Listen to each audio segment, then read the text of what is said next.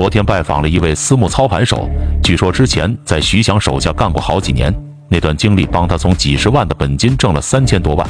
他说，大佬跟散户的理念真的是天差地别。如果散户想挣钱，有五点必须要做到。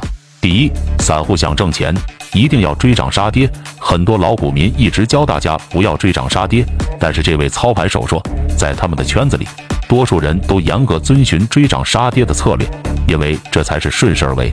毕竟没有几个人能够做到精确抄底。第二，不要执着于大龙头。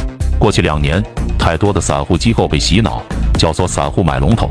但对于普通散户来说，当你发现一个热点时，往往第一梯队的龙头已经涨了一大波了。这个时候进场就是给机构高位接盘，怎么办呢？他说可以在细分的行业当中找刚起步的小龙头。那么到底怎么找呢？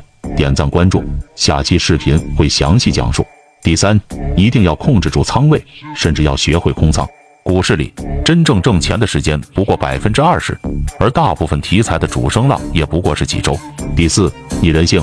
在大众炒股、万众买基金的时候，你要耐心等候；而市场暴跌、散户割肉时，反而是你潜在的买入时机。第五，宁可错过也不要当接盘侠。那些价格屡创新高，但是量能跟不上的，很有可能是主力在拉高出货。